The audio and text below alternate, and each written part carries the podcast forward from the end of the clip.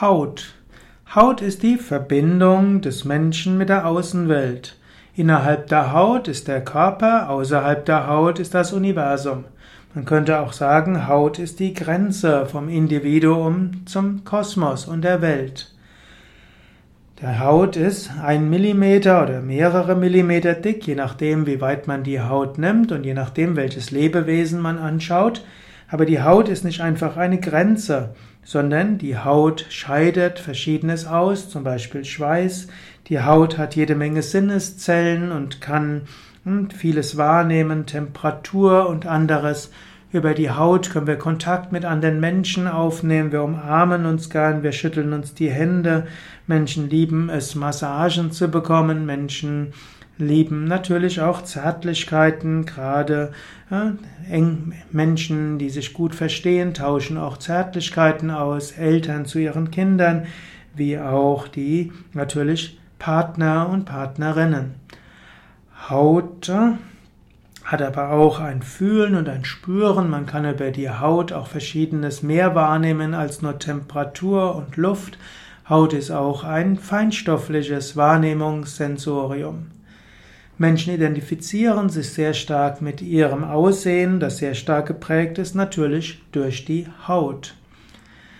Es gibt verschiedene Hauterkrankungen und Hautstörungen, hm, angefangen von Jugendlichen leiden oft unter Akne, dann Erwachsene können oder auch Jugendliche können unter Neurodermitis leiden.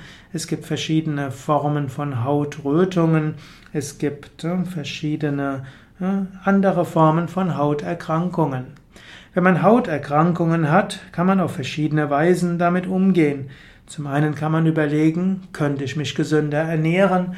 Und es gibt mehrere Ratschläge bei Hauterkrankungen. Das erste wäre, Tierprodukte weglassen. Das zweite wäre, Zucker weglassen. Wenn man diese beiden Dinge macht, sind schon die meisten der Hauterkrankungen geheilt. Das nächste, was man machen könnte, wäre noch stärkere Reduktionsdiäten. Mal schauen, wenn man zum Beispiel nur von äh, Vollkornreis lebt oder von, von Kitscheri, also Vollkornreis plus äh, rote Linsen, ja, hilft das. Und danach kann man schauen, wenn man andere Speisen Schritt für Schritt wieder isst, wird die Hauterkrankung dann schlimmer, dann weiß man, was nicht so gut ist. Des Weiteren kann man überlegen, was man trinken kann, wie viel man trinken kann, typischerweise Wasser. Man muss auch aufpassen, welche Getränke man zu sich nimmt.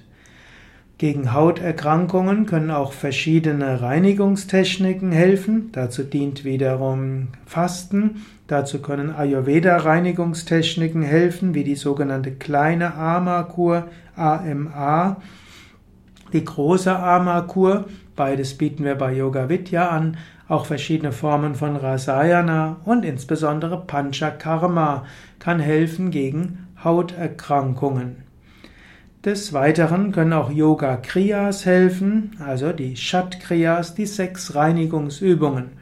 Und was auch helfen kann bei Hauterkrankungen, kann sein, dass man Shankprakshalana übt, also die Muschelreinigung. Auch diese findest du auf den Yoga Vidya Seiten beschrieben. Bei Hauterkrankungen auch hilfreich sind Entspannungstechniken, denn psychische Anspannung kann meistens Hauterkrankungen verschlimmern. Und für Hauterkrankungen gilt insbesondere eine ruhige, harmonische Asana-Praxis, ein langes Halten der Stellungen als hilfreich, wie auch intensive Atemübungen.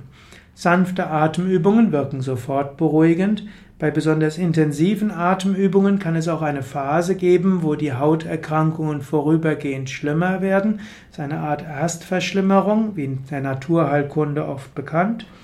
Und dann, wenn man weitermacht, dann hat der Körper und die Psyche sich entgiftet und dann kann die Haut sich reinigen. Bei Hauterkrankungen kann man auch überlegen, ob es eine psychische Komponente gibt. Haut ist ja die Verbindung mit der Umwelt und auch mit anderen Menschen. Hauterkrankungen können auch ein Hinweis darauf sein, dass man lernen soll, mit anderen Menschen besser zurechtzukommen, dass die Fragen von Kommunikation, auch Intimität, Verbindung, Liebe, Partnerschaft vielleicht genauer angeschaut werden sollte, bewusst gemacht werden sollte. Vielleicht kann auch eine Psychotherapie dabei hilfreich sein. Hauterkrankungen können auch hinweisen, dass das Verhältnis Individuum zum Kosmos gestört ist. Vielleicht äh, kann man überlegen, ob man etwas tun kann, um ein größeres Vertrauen zu haben, sich verbunden zu fühlen, sich eins zu fühlen, harmonisch zu fühlen. Das sind ein paar Gedanken zu Haut und Hauterkrankungen und gesunder Haut vom Standpunkt des Yoga. Vielleicht noch etwas. Es gibt viele Aussagen in der Naturheilkunde und in der Schulmedizin über Haut und Hauterkrankungen und es rentiert sich, sich damit genauer zu befassen.